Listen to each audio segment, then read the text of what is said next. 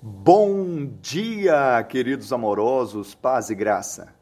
A soberba precede a ruína e a altivez de espírito, a queda. Provérbios 16, 18. Uma das coisas mais insensatas é o coração soberbo. Alguém diz que o orgulho é a maior distância entre duas pessoas. A pessoa que está tomada pelo orgulho, pela altivez, ela se sente superior às outras ela está prestes a ter uma queda. Esta casa vai cair. Mas não é isso que o Senhor quer.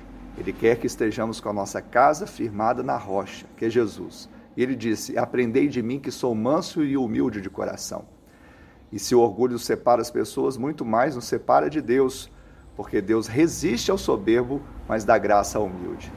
Que você viva no amor de Deus, na graça do Senhor e se esvazie tendo o mesmo sentimento que Cristo Jesus. Que Ele te abençoe e te dê um dia de bênção e vitória em seu nome.